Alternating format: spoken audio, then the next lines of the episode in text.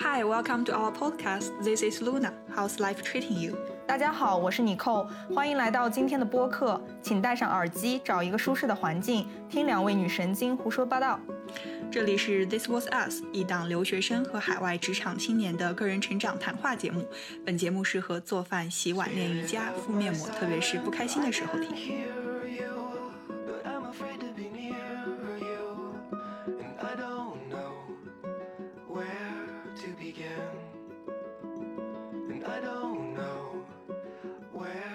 各位听众朋友，大家十月好，欢迎收听 This Was Us 十月的第一期节目，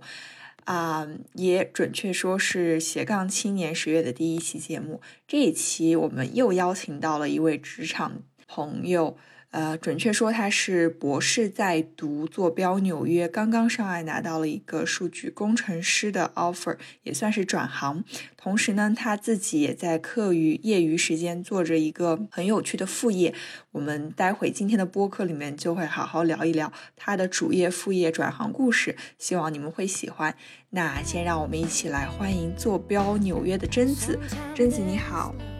好的，欢迎贞子。Hello，大家好。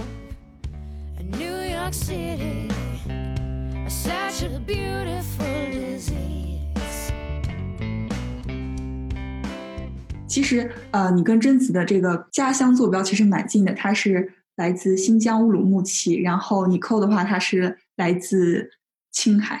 我我来自青海西宁，但是我感觉露娜的地理方位，我们俩不是特别近吧？乌鲁木齐和西宁还是有一定距离的，但是很高兴在这个节目里遇见贞子。希望你能在这个节目里聊得开心吧。你可以先给大家自我介绍一下自己吗？好呀，啊，对我来自乌鲁木齐，确实乌鲁木齐和西宁差的有点距离，但是都可以归归类为不包邮区，所以嗯，这个还算是相近吧。唯一的共同点不包邮区，大西北。嗯，关于我的话，我本科在国内读的啊，我本科的时候读的是一个比较偏怎么说呢？啊，理科的这样一个专业，而且我们专业基本上不是走科研就是。走普通的像职员这种类型的工作，呃，因为我父母一直在这个相关行业里面，所以我比较看透了。然后从大学开始就一直打定主意，我以后绝对不要读这相关专业。在大三、大四的时候开始申请读博，啊，大气科学，大气科学哦，应该没有听说过吧？就是一般大气科学背景的呃学生，呃，这个出路是要么就是去气象局，要么就是去研究所。很少有第三种选择啊，第三种选择大概就是转行吧。啊，哎，那其实我知道贞子，你你是当时在国内读完本科之后，你就直接申请到了美国的那个博士。哎，对，因为那会儿我就在想，就如果说我读硕士的话，我就升 master 的话，我妈肯定不会给我付钱的，所以我就现实一点吧，我就升个博士。啊，这样的话。还有老板付的一些费用啊，应该说老板支付全部费用，我妈就不用管着我了，不用为我的未来操心了。她是一个控制欲、控制欲非常强的女人，所以我就升了博士过来了。OK，那你当时申请博士是读的同一个专业吗？还是就想到说有可能博士能有其他的相关专业，但是不是一对一完全本专业的项目呢？啊。对我当时就是这么想的嘛，所以我的主升方向就不是大气，而是呃有点像行星科学。但是你可能听起来有点像和之前的没什么区别，但是对我们来说其实区别非常大。行星科学就是有点像是做啊，比如说系外行星探索，然后啊去找下一个是宜居的星球，这种很听起来很酷的事情。对，所以我的主升方向是这个，这种相关方向，要不然就是在地质相关，要不然就是在物理系，所以我后来又来了物理系。所以其实跨度还挺大的，从一个学气象的变成了一个学纯物理的。对，如果让我再重新选择一次机会让我读博士的话，呃，其实我现在还有可能会读博士，我应该特别想学就是物理方面的，或者是天文方面的，我觉得很有意义，对吧？就是挺有趣的。对对对。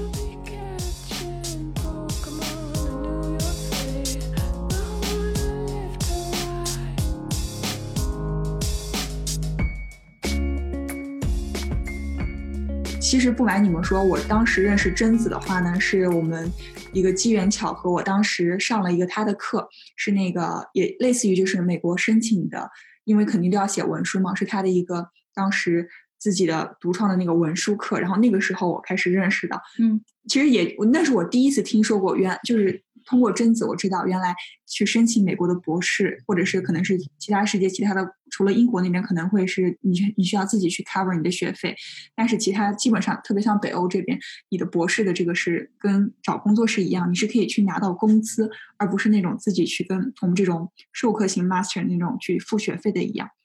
所以当时感觉贞子好厉害，然后上完他的文书课的时候，我又彻底被他折服了。当然这又是后话，但是那个我还是很想请贞子能不能跟我们分享一下，那个既然博士很某种意义上其实和找工作是一样，那你当时那种申请博士的时候，就有没有一些自己的升级打怪的方式去拿到你现在的这个博士的这个位置？啊，就像你刚才说的，就是申博士很像找工作这件事，我也是在后来真的找工作的时候才发现，它到底是有多多么的像。就举一个最简单的例子吧，我们在升博士的时候是需要和导师套词的，啊，套词和就有点像是现在大家找工作的时候会去看 link。定，然后给呃，比如说 recruiter 或者是某一个公司里的职员，你看他是校友也好，他是呃 senior level 的什么也好，给他发 direct message。这个过程和我们找教职呃找教授做套词，给他发邮件问他今年需不需要学生，这个过程是完全一样的啊，甚至整个从套词到面试这个过程也是一模一样的。而且呢，这两个过程都是需要你做一个职业规划。就很多人会想，哎呀，我要是读个硕士之后，我读个博士，我读个 master，读个 PhD，那不就是升学嘛？我就在读书啊，我根本不用想后续，我可能得要毕业的时候才会再考虑我未来做什么。其实不是这样子的，就是在整个申请过程中都是在想我未来想做什么啊。很多情况下，这个所谓的 master PhD 只是一个往未来哪个大目标的跳板，所以说要做很好的这种 life planning 啊。一开始要知道我长期，比如说我五年、十年的规划是什么样的。那我要读一个什么样的学位，或什么样一个专业，什么样一个项目，能够帮我达成这样一个目标？这是我觉得最大一个呃共同点吧。不管找工作还是找博士申请，嗯，都是一样，就要有这样一个规划。第二个就是在有了规划之后，怎么样系统性的去管理这些想法？因为找工作的时候，你想，哎呀，要海投几百份简历，对不对？有些时候你要和很多个校友联系，万一你联系串线了怎么办？哎，嗯。嗯，怎么回事？我昨天不是刚跟他说过我是这样一个背景，怎么今天还要问了一遍？哎，莫非我是渣女？我不小心给忘记我跟他说过了。所以这些时候就，你需要一个很好的工具来管理这一切。啊，那段时间呢，我当时就发现，其实有一个公司那种团队管理或项目管理的工具叫 Trello。当然，国内有很多山寨它的呃工具都可以用来做这种管理。然后当时我也是国内第一个把 Trello 这样一个工具引进到每一个人的自身管理上的。啊，从那个时候开始，我大概是 Trello 第一批国内用户吧，一四年一直到现在。啊，后来我为用它做了很多很多事情，我用它规划我的旅行，规划我自己的时间管理，甚至现现在不是大家在网上就是学习或上课嘛？我害怕我的过去的学生们就是无法适应这种 work from home 状态，而我却一直都是 work from home，所以我从今年三月二十三号开始到现在，经营了一个线上自习室，已经快两百天了。然后这个自习室也是用 Trello 来管理，这样的话每个人都可以在这上面去记录我自己今天想干什么。然后我到一天过去以后回来看，哦，我这件这件事情做成，那件事没做成。那其实这件这个工具就是在我当时啊申请还有后续找工作的时候也在用的，就是我每天都会规划我今天该做这件事情，明天该做那件事情，嗯，就做这样一个管理。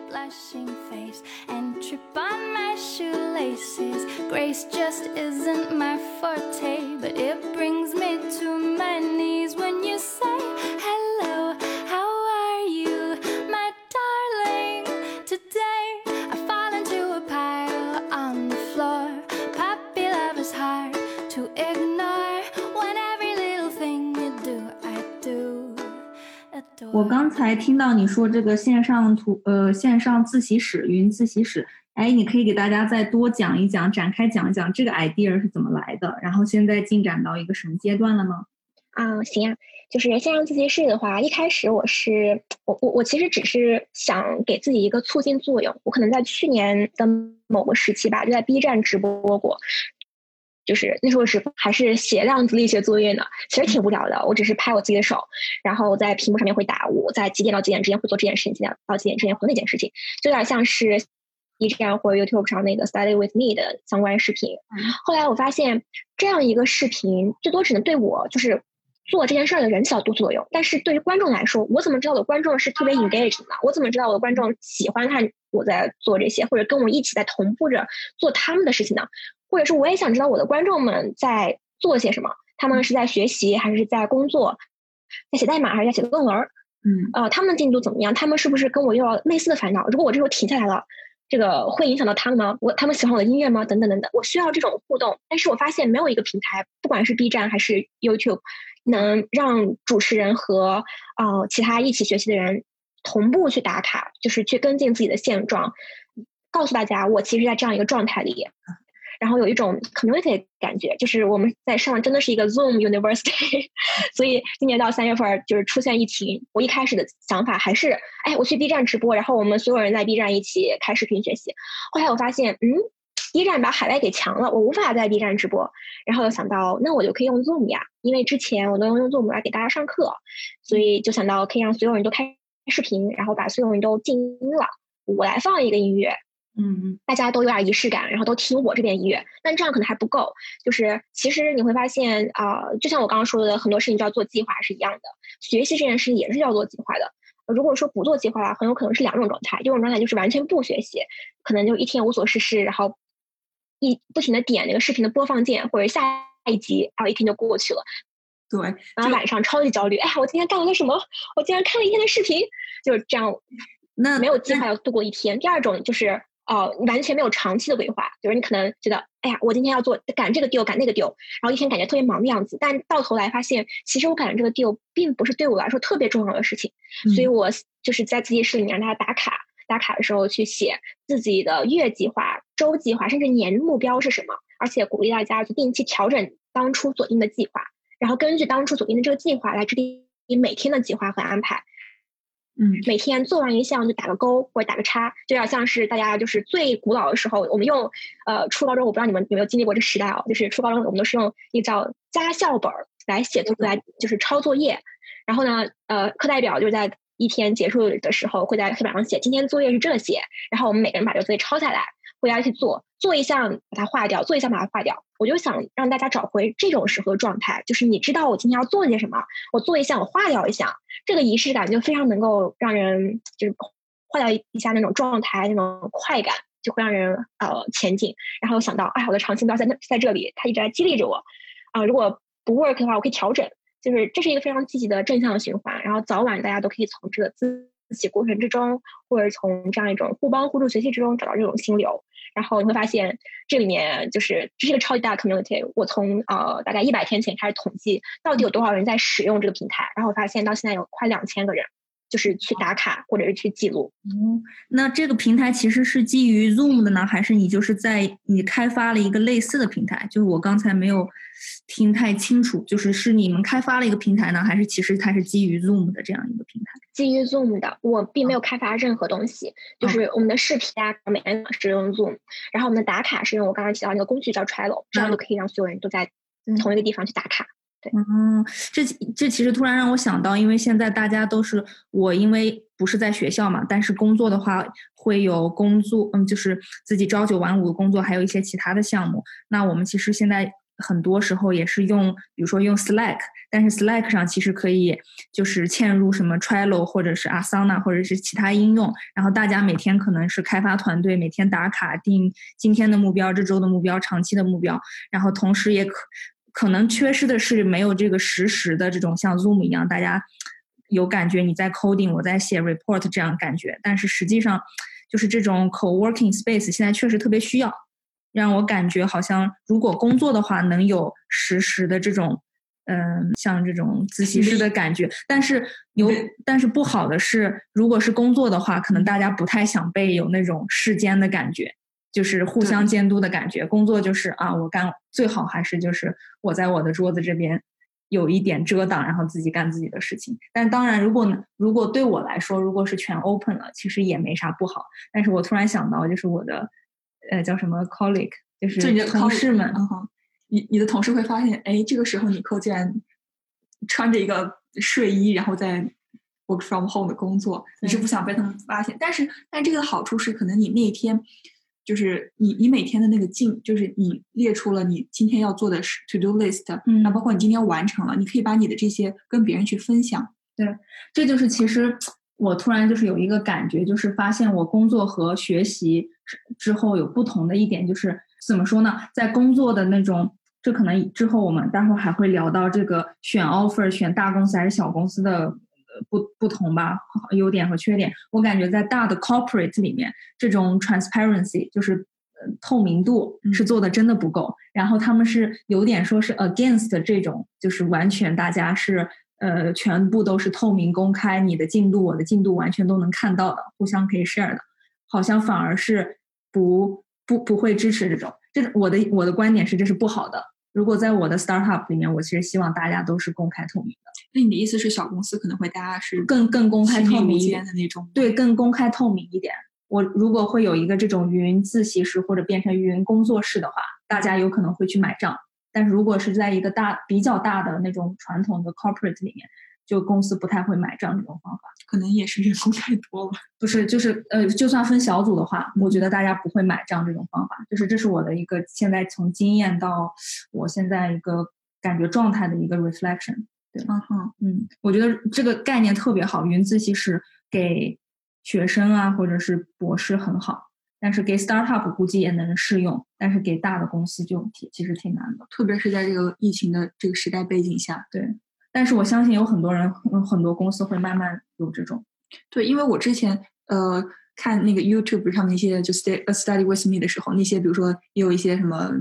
学霸，然后开了那种直播，但就是那种属于你可能前两天被打了鸡血，但是你没有办法去很好的跟着他们一起学，而且你看的可能是哦，他今天完成了很丰富的一天，但是我自己的这个就是我需要去制定一下自己的计划，但我又是那种需要被 push 的人，然后我我之前也有试过那个专子的他的那个云自习室，然后因为它里面是已经。就是它有它的，比如说每日的封面故事，还有就是一个大家的那个每一天的那个卡片日卡，然后大家都会进去去，就是形成就是每个人打卡，我今天要完成什么，就你看到就一起作战的感觉，那种感觉是我怀念的。所以所以这种一起作战的感觉，就像我说，可能会在一些呃 startup 里面会买账，会有一些团队会特别喜欢。就我觉得我们都可以试一试有这种这种方法这种概念。嗯，但是在我自己工作的这个。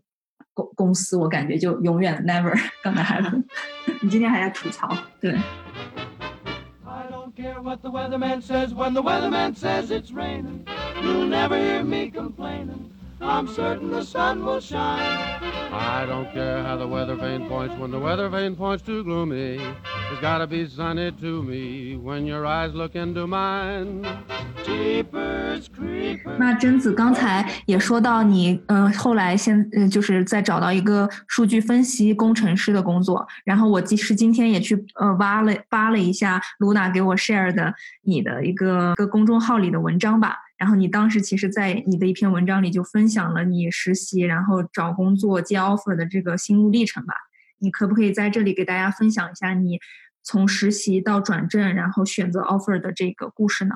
因为我们感觉对，其实很多听众朋友也是一个很好的就是参考和借鉴意义。对的，因为毕竟我们知道，你其实读博士的时候，你已经相当于转了一次专业，然后从博士到找工作的时候，你又转了一次专业，感觉你每一次都是做出了一个非常。勇敢的一个挑战，然后这个挑战你还通关打过了，对，而且你你当时我记得公众号里你也说了，就是选择了这个 offer，就整个这个过程，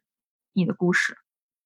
OK，好吧，那可能得要先从为什么想转行这件事儿开始说起。呃，虽然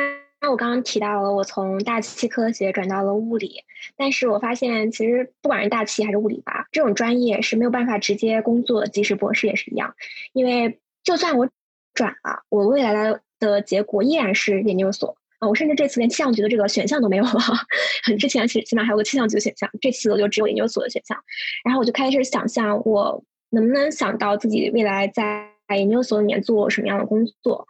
嗯，我其实是喜欢科研的，但是我觉得很多时候，大部分情况下，这个我们对于科研的付出和科研能给给的回报这个配比实在太少了，而。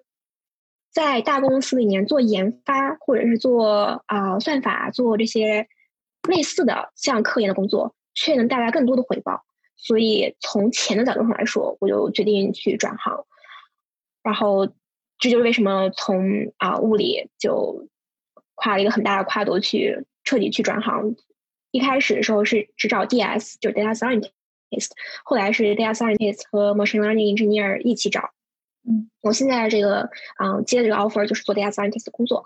嗯，然后再说一下为什么选择这家公司吧。我其实一开始并没有给我太多的选项，就是我我去年投简历的时候，我个人认为并没有准备特别好，因为我原计划是我今年在认真的去准备啊投简历，然后准备明年暑假实习以及明年的上岸。啊，但是呢，就是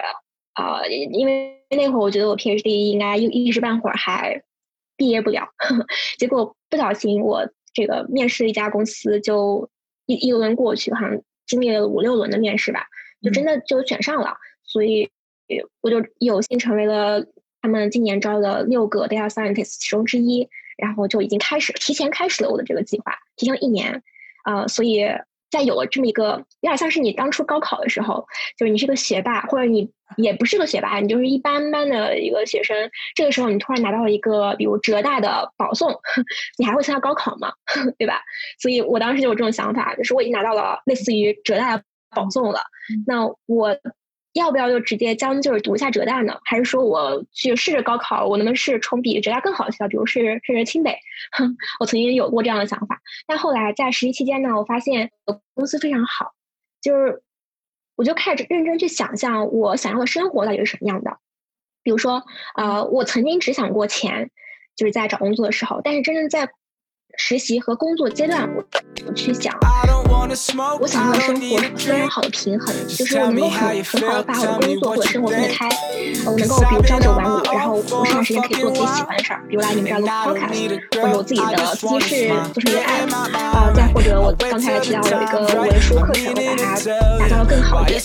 我可能也会就是尝试更多其他选择。我觉得这一部分是使我生活变得更有趣的因素，就不只是我的生活不只是工作这一个部分，而在这样一家公司。能够满足我这个想法，因为啊，我们公司有一个文化叫做 Coffee Chats 啊，可能很多公司有类似的文化吧，只是名字不太一样。就是你可以通过这样一个 Coffee Chats 的这个机会，嗯，花半小时时间和任何一个人去谈，呃，你可以去约 VP，嗯，你可以去约，甚至可以约 CEO、CFO，如果能约得到的话，跟他聊半小时，问问他的职业规划，或者是问你觉得这个公司以后会怎么发展啊？你有什么问题想跟他探讨，等等等等，全都可以。而我当时约了大概有二三十个 coffee chat，几乎每个人都跟我说这是一家非常好的公司，就好到什么地步呢？啊，十八个月就可以换一个不同的组去工作，就你永远不会被你眼前的工作弄腻了，因为我们的这个 topic 非常大。如果就即使是对现在这个腻了，那你可以去做，比如说风险管理，然后再或或者是做相关 planning，然后再或者是做嗯。呃，总之就是有很多可以选的方向，可以选的组，而且不只是组，还有国家。呃，如果说我有回国想法，那么我们公司在国内，在上海和在香港都有分部。然后，如果我有去欧洲的想法，那呃，其他国家没办法。英国我们有一个分部，就是这些选项让我觉得非常兴奋。我就会发现，其实我要的不是就是。比如 Google、Facebook 这种 title，我要的就是一个生活的平衡，以及我能做我喜欢的事情，就这两项而已。于是就选了这么一个 offer。嗯，哎，但这其实这也不算小公司和大公司，因为这个也也不算小公司了。但是，对他就像他说的，用浙大和清华北大的区别嘛。嗯，对。其实你刚刚说浙大的时候，我跟尼寇在笑，因为尼寇他就是浙大。对我突然觉得，如果被保送浙大的时候，我当时还会考清华北大吗？我想的是我会考一下。嗯。嗯，得不到的永远在骚动。对，但是你说的这个，我觉得对我其实就是这样，因为我现在现在也是在投，就是我现在就是在想，我要不要再投投别的，所以我现在还在准备试试看，呃，machine learning engineer 在是是什么样的，起码先把我想试的那几家公司，包括 Google 和 Apple，还有呃迪迪士尼，你们知道吗？迪士尼其实也也招 machine learning engineer，就这三家公司，我一定想尝试一下，就像是我的高考，我想再好好尝试一下，经历一遍。嗯，对的，其实。我感觉你说的这个特别好，嗯，我现在在这，我现在在欧洲吧，我在美国没有工作，我在欧洲工作了这么几年，然后我的感觉是，你说的那种，在一个公司里选择性多，然后然后而且你还有很多的机会可以和什么 C C M O、嗯 C F O、C M C M O 甚至 C C E O 可以聊天，然后跟他们交流想法，这种机会是很好的，说明这个公司足够的 open，足够的。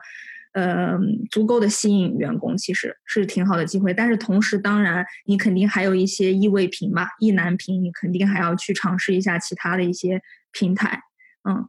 嗯，但是嗯，后来你说这个 work-life balance，因为你其实也在做很多的一些自己的项目，比如说你有发起云自习室啊，你可能有时间也录个 podcast 呀，甚至有可能你还会开发一些 app app，像你像你在你的那个文章里写的一样，嗯。但你你有没有想过，就是我我有时候会问我自己的问题，所以我也我也想问一下你，就你有没有想过，你做这么多事情，你你的就是同时做这么多事情，你的嗯叫 motivation 和你的 purpose 呃 purpose 是什么呢？就是你的目的和你的动机到底是什么？你刚才可能说了一点点，但是你有没有想过，你这样做是为什么呢？我我觉得我就是一种。发光型人设就是有些人他喜欢就是只做自己的事情，而我却是喜欢把我做的事情全都展现出来，然后让更多人知道我这种感觉。就是我我我也有过什么开 YouTube 频道啊，或者是真的成为网红这些想法，但每次这种想法会被我现实所击垮，就会我会想，啊天哪！如果我真的面对网上那些就是黑粉，我我会撑得住吗？这时候我会发现我撑不住，那撑不住怎么办？就只能变成更好的自己呗。所以可能啊，我做这么多事儿是我想让自己变成更好自己的一种方式，因为这样的话，我有很多关注者就会发现，啊，其实我是在慢慢进步。就像是呃，几年前有一个当初刚出道的一个化妆的网红叫党妹，党妹那会儿她的化妆被人诟病为就是她画什么都一个样，但再看她这几年的发展，她挑战各种。种妆容，他去学舞蹈，去学发型，学学造型，呃，学声声音，学各种呃形体控制，这也是一种生活方式。就是他在通过自己的成长去辐射他的粉粉丝们，就让他们知道，其实呃生活有很多可以做的事情，给他们点正能量，他也在发光。我觉得我想活的就是这种生活啊，做尽可能多的事情，因为我只能活这么一次，我不想在我有一天比如五六十岁了后悔，哎呀。当时我二十三岁的时候去做这件事儿就好了。哎呀，但是我三十岁的时候做那件事儿就好了啊！我不希望有一天会因为我没有抓住某种机会而后悔。就如果说有机会有时间，我一定会尝试我所有能尝试的事儿。嗯，就是因为这也是对我的一种帮助。嗯，你这种是就可能是属于镁光灯或者聚光灯下活得更好的那种人。因为我当时对你印象最深的是，呃，当时还我还在。你你的文书课的时候，然后你当时给我们看了，就是你的那个 YouTube 上也上传的那个 Vlog，当时 Vlog 还没有这么火，因为还是比较一一八年、一七年的事情吧。一七年，对对，那个时候我就感觉，当我还 不太很熟悉 Vlog 领域的时候，你就已经开始尝试做 Vlogger，然后而且你还能去。在纽约街头骑滑板，当然感觉到好酷，而且是最你知道最打动我的那个，就是感觉立刻变你被你路人转粉的是你当时说的一句话是欢迎大家关注我，然后让我火起来。然后我当时是第一次感觉就就是你是非常有那个 powerful 的那种，就是你去立下一个目标之后，你就去 go get it，就是那种让我感觉到呃没有去不好意思去说自己就是你想要的那个东西，然后这就让我感觉到想要什么就去做到它。然后当时蛮激励到我的。嗯，我我觉得就是这样啊，生活就是你有一件想做的事儿，那你就说出来，然后让大家都知道你要做这件事儿了。这个时候你再开始行动，那么永远都会记得我曾经立下 flag 我要做这件事儿。就算最后没有做好又怎么样呢？当初听到你要说，就是你说你要在做这件事儿的人看到你在努力了，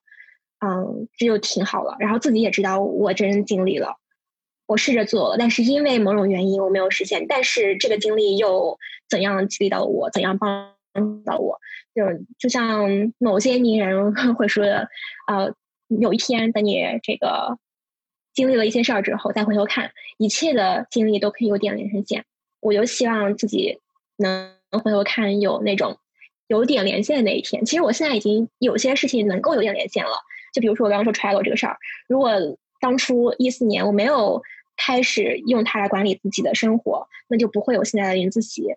嗯，对，这都是一样的，很多事情都可以去 trace back，然后找到那个联系点。嗯，特别同意你说有点连成线，然后这也是我自己当我问到自己的时候，我就是为其中的一个 purpose，就是希望有一天能把我现在做的事情都有点连成线，也希望我们 在座的在在在座的这三个女生都能这样，就是大家尽量的干好现在自己想做的事情，呃，不要错过任何机会，然后等总有一天所有的努力都不会。白费的吧，至少自己会特别开心。嗯嗯，曾经没有错。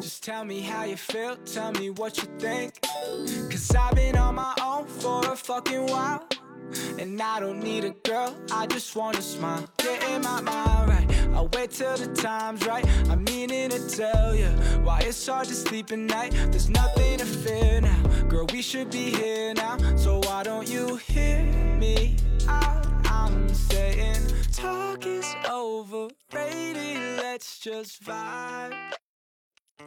其实很好奇，当时贞子工作室 Real Stories，你你当时也是一个就是机缘巧合去成立的呢，还是就是蓄谋已久打引号的那种呢？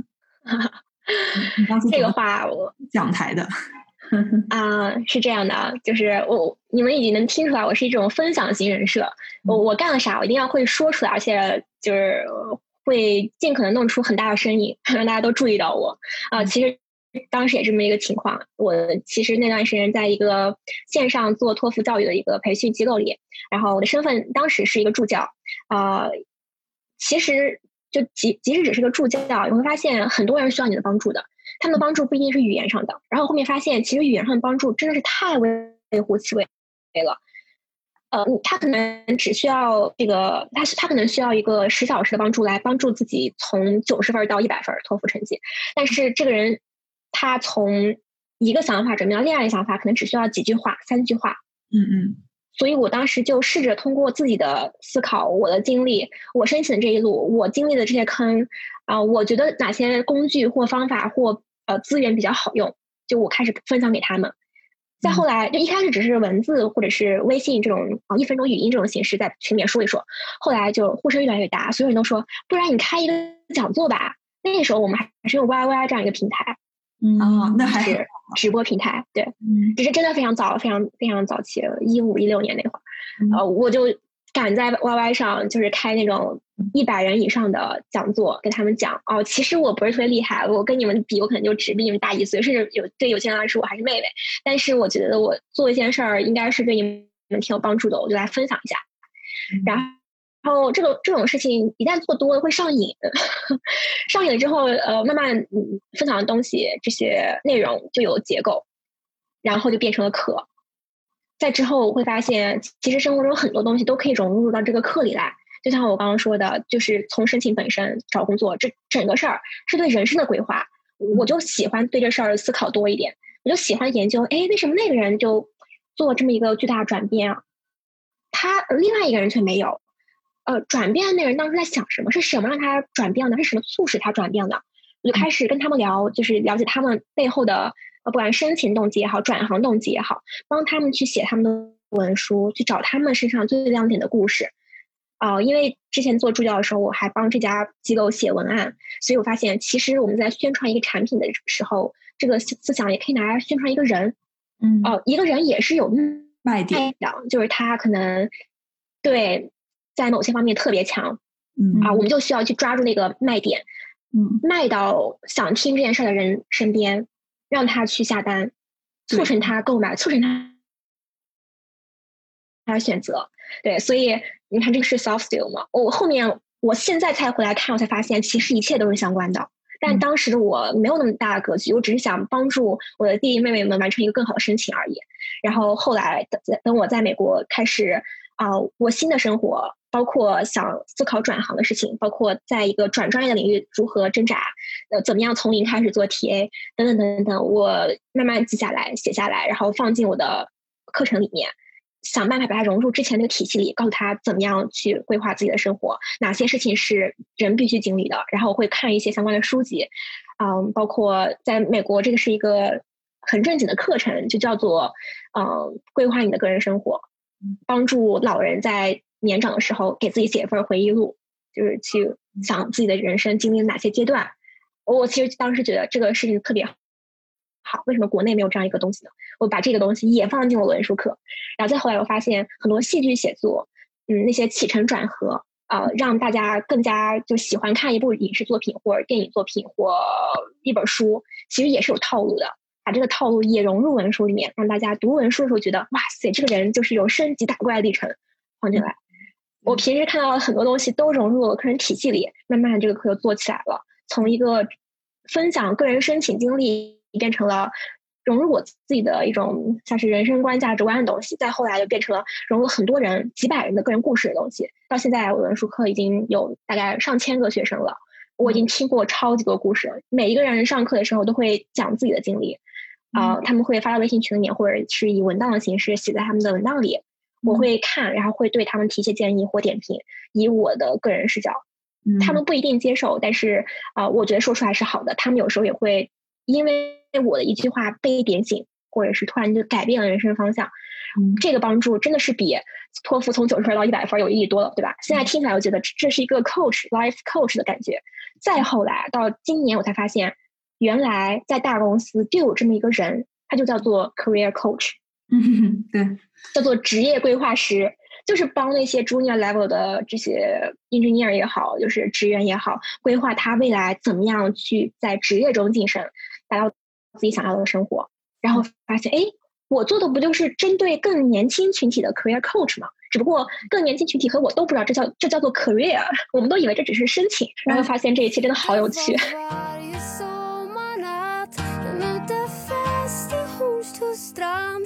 tänker på dig nu ibland och undrar hur det blev med allt. Jag skulle ringa om jag hann men tappar bort ditt efternamn. Jag är vid bänken där vi satt och ristar över 对，但是有也之后也有可能突然有人会发现，你做的这些 career coach 这些嗯故事的分享，反而要比那些大公司里做 career coach 的人要更加专业、更加有用。因为我今天下午刚和一个 career coach 所谓的聊天，我感觉并没有什么收获。对，但但是我感觉就是贞子的他这个 career coach 可能更加是。就是比如说，对于我来说，可能大学的时候我稀里糊涂读了这个专业啊，当我开始研究申请的时候，可能是我当时都没有想过我的未来职业规划是什么。然后这个时候也是可能会遇到贞子的这种 career coach，然后帮助我去想清楚了我将来要去读的硕士或者我去申请的博士跟我将来的职业的关系。但可能你今天去聊天的那个是你们公司的，他已经是你已经定型了，就是一个 engineer 了。No。呃，不是这个意思。其实我感觉就是贞子座的，他其实是在帮别人发现自己的闪光点，然后你把这个闪光点给展现出来，而且你能。知道怎么去讲出来，怎么去卖这个卖点。但是公司里面它基本上是一些只是形式上的 career career guide，对吧？只是跟你聊一下，知道一下什么机会。那我觉得就是贞子做的这个事情更有意义。然后对个人来说，个人也是个品牌。然后你把自己卖出去，这这个怎么卖？你这每个人都是一个 sales person，应该把自己卖出去。这这些方式和思想的培养，应该是在你的这个课里面能体现到的。对，应该是很有意思的。其实讲了这么多 purpose，然后什么的，嗯，那我们这里的听众大概也是，就是其实跟我们年龄层差不多的，大概二十多，最多可能三十岁的听众吧。你不要吓跑我们四十岁的听众。嗯，对，不要吓跑他们。但我们就是从数据上感觉就是这样一个范围。那呃，贞子有没有最后想在我们节目呃想分享的一些事情或者是想法呢？嗯，我想想看啊，嗯，其实我觉得，嗯，呃，先说说刚刚刚提到那个呃，这个 career coach 这一点吧。嗯，我觉得有一个事情就需要说，就是呃，不一定非要从公司内部去找 career coach，因为公司内部 career coach 可能就真的只能看到公司这一个小天地里面的发展。嗯，你可能可以从 LinkedIn 或者其他渠道去发现，哦，这个人成长轨迹是我想我好奇的，我想追寻的，他是怎么样达到了这种转变。从哪里跳到哪里，或者他怎么样一路晋级的，这个时候就可以大胆 reach out，就跟他说，我能不能跟你约个咖啡，聊聊天？我想知道你是怎么样做到什么到什么，或者是从你们的身份应该会更方便，你可以直接说，我们有个 podcast，能不能请你来呃做一个节目？大部分人都会说同意。这样的话，你还跟他有了一个啊这种嗯，算是一个朋友关系。之后如果有什么事情再继续找他的时候，你已经有一个最基础的 touch base，呃，就不是一个陌生人聊天这种形态，呃，这是这是非常好的。所以从 career coach 角度来说的话，不一定从啊这个就是要把目光放得更长远或者更广一点，啊，还有一些，比如说我知道 Facebook 上还有免费的 career coach 的这种算是服务吧。你可以指定任何人，然后你也可以说我希望自己成为一个 mentee，然后需要找一个 mentor，这样都可以。对，LinkedIn 也有一个免费的导师这样一个计划，我已经申请，全都可以去。哎，对，对对对，我记得疫情开刚开始的时候，三月份就有了。对对对，我我已经申请过，然后也在找一些。对我觉得 LinkedIn 是很好的一个很好的一个渠道。对，领域，嗯，那今天特别感谢。啊，先首先其实应该是特别开心能认识贞子，嗯，然后听了你的故事，还有你的分享，我感觉你是一个就是发光型人格，就是你特别会讲故事，然后也希望告诉大家你在做什么，希望你继续坚持下去。我感觉这种正能量叫什么精力旺盛的这种发光体，是我们生活中特别需要的。对他这种体质特别就是不仅是发光自己，还感染到别人的那种。对，对的，嗯。对，那谢谢今天贞子做客，希望我们之后再次邀请你来我们播客的时候，那个时候我们播客听众朋友会更多，然后你的这个可能你的副业也是更加的对做大做强，对，可以给我们一个新的 update，到时候。对，然后其实我们可以呀，嗯嗯，然后包括刚刚我们今天聊的这个自习室，还有你的这个工作室，感觉都是一个非常好的，就是那种创业的项目，是的。好，那谢谢大家了。对，如果你们感兴趣贞子的自习室，还有他的这个文书项目，不管你是想申请留学，或者是呃找工作的话，我们都会把这个 link 放在我们的播客介绍里面，你们都可以去去点击，对，follow。好的，那祝大家中秋愉快。希望我剪辑这期播客的时候，中秋已经结束了，希望大家国庆假期